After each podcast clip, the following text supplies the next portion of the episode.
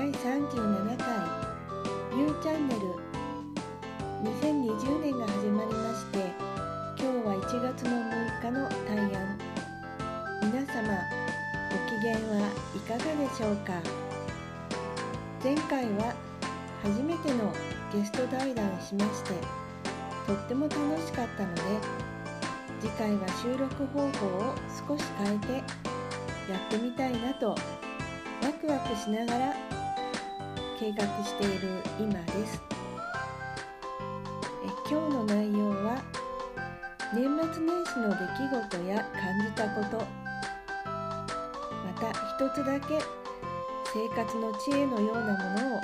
シェアしたいと思っております。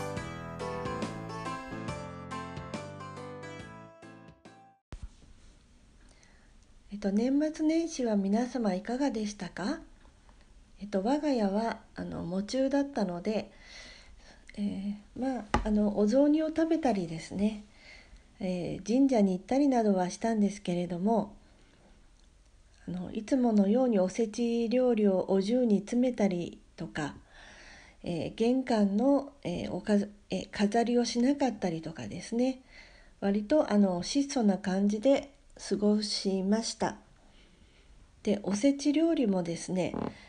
いつも作る量の本当に半分ぐらいを作ってでですねそれであのあの娘夫婦が来て、えー、30日からかな。3ですから3031で1日と、えー、3泊してしましたので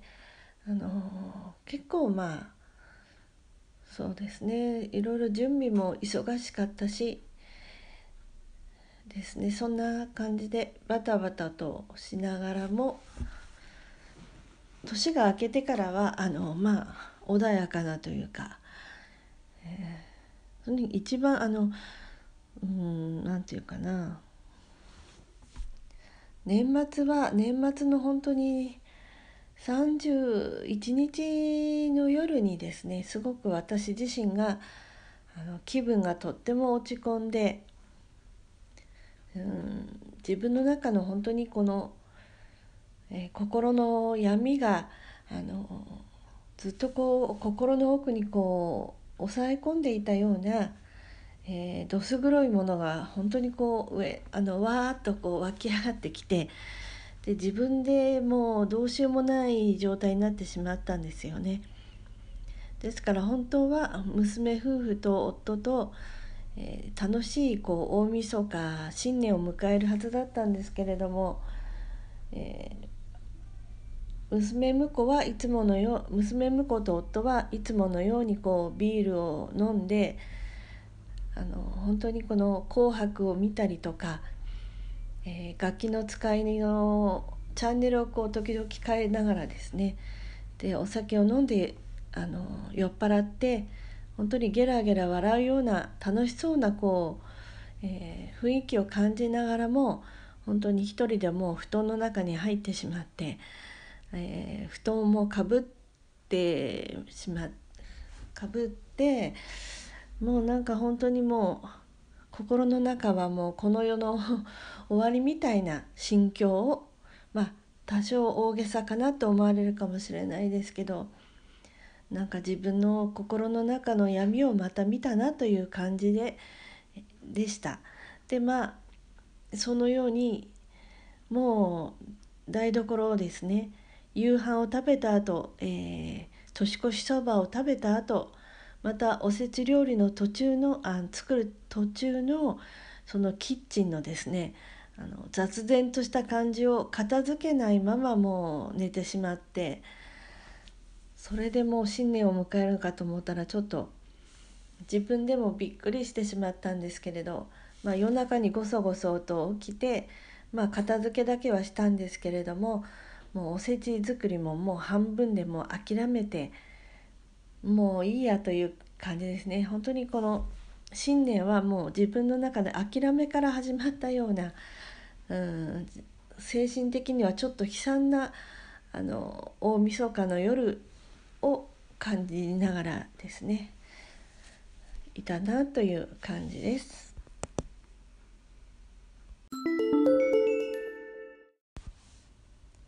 さっきや、えー、年末の、えー、心境などを録音したものを聞き直してみると一言と一言で言いますとそれは本当にメンヘラあるあるかもしれませんよね。はい、でもあの、えー、1日元旦の日とか元旦の日にはあの、えー、まあ、お雑煮を食べたりとか、えー、しながらあの気分がだんだんこう戻ってきて、え復活しまして、え1日の日にあの残りのおせちを作ったという感じでまあまああの年始はあのとてもいい気分いいいい気分を、えー、なって過ごすことができましたね。はいえ生活の知恵のシェアをシェアをすると言っていたんですけれども何かというと、えー、里芋の、えー、下ごしらえですね、えー、私は今まであの里芋のお料理をちょっと避けてきたところがありましてなぜかというとその泥付きの里芋を洗って皮を剥くというのがなんかあの苦手だったんですよね。とてもなんかあの嫌な気分になるというかであの年末にある料理番組で、えー、里芋料理をやってたんですね。その時にこう下下ごしらえの時にそのその様子を見ていてあこれはもしかしたらもうちょっとこう里芋料理が楽になるかなと思ったんです。あの今回はいつもこの素手であの泥を洗い落として皮を剥いていたんですけれども、えー、今回はあのゴムの手袋をしてであのスポンジのあのお皿を洗うスポンジの裏側のこうちょっとあのちょっとあのギザギザってザラザラした部分ですね。そこであの泥を落としてそれであのきれいに洗った後を洗った後にざるにあげましてであの30分ぐらいそのまま放置してあの少し乾燥させるんですよね。そうすることであのそれはあのキューピーの3分クッキングであのそれを紹介していたんですけれどもあの洗ってすぐにこう皮をむくとちょっとツルツルして滑って危ないんですがあの少しでもあの30分ぐらい乾燥させた後であの皮をむいたらあのあんまり滑らなくてですねあの皮を剥きやすかったですだからあの里芋の煮物が、えー、里芋の下ごしらえがとても楽にできたのであこれはあのこれこれをやることであの里芋の、えー、里芋料理があの食卓に上がる回数が増えるかななどと思っています。いやでも本当にゲスト会は楽しかったです。一人で喋る音声ブログもいいんですけれどもあのやっぱりこの人と話すことでなんかこのまあ聞き返してみるとですねあ自分も本当にあの楽しんでるなっていう感じであるとかを本当に、えー、対談でこう楽しみをこう満喫できたかなって気がします。ただ本当に反省点というか自分自身があの気になったのはあのせっかくこう、えー、志保ちゃんがこう話してくれるその内容をですねもうちょっとなんかあのそのゲストが提供してくれた話題をもうちょっとこのなんかつなげていくというかなんかそういうのができたらなと思うんですけどなんかやっぱり初めてでこう緊張していたというのもありましてなんかあの頭の中があのまあラジオでラジオですからポッドキャストですから沈黙がいけなくて次の話題はとか考えてることがもう本当にそれをこう言わなくちゃとかなんかそっちの方に一生なんか焦ってしまったりとかなんかそういうのがあるなっていうふうに感じました。でも本当に楽しかったんですよね。でアンカーのアプリのその対談ですね。そのゲストと話す内容のその収録方法でやったものですけどあの次回は是非あの Zoom を使ってあの Zoom を使った方があの顔が見えるのでこのタイミング間間の間間とか何て言うんですかねこのコミュニケーションが多少やりやすいのかなと思ったりその Zoom を使ってどの、えー、それがどんな風にこう聞こえるのかなとか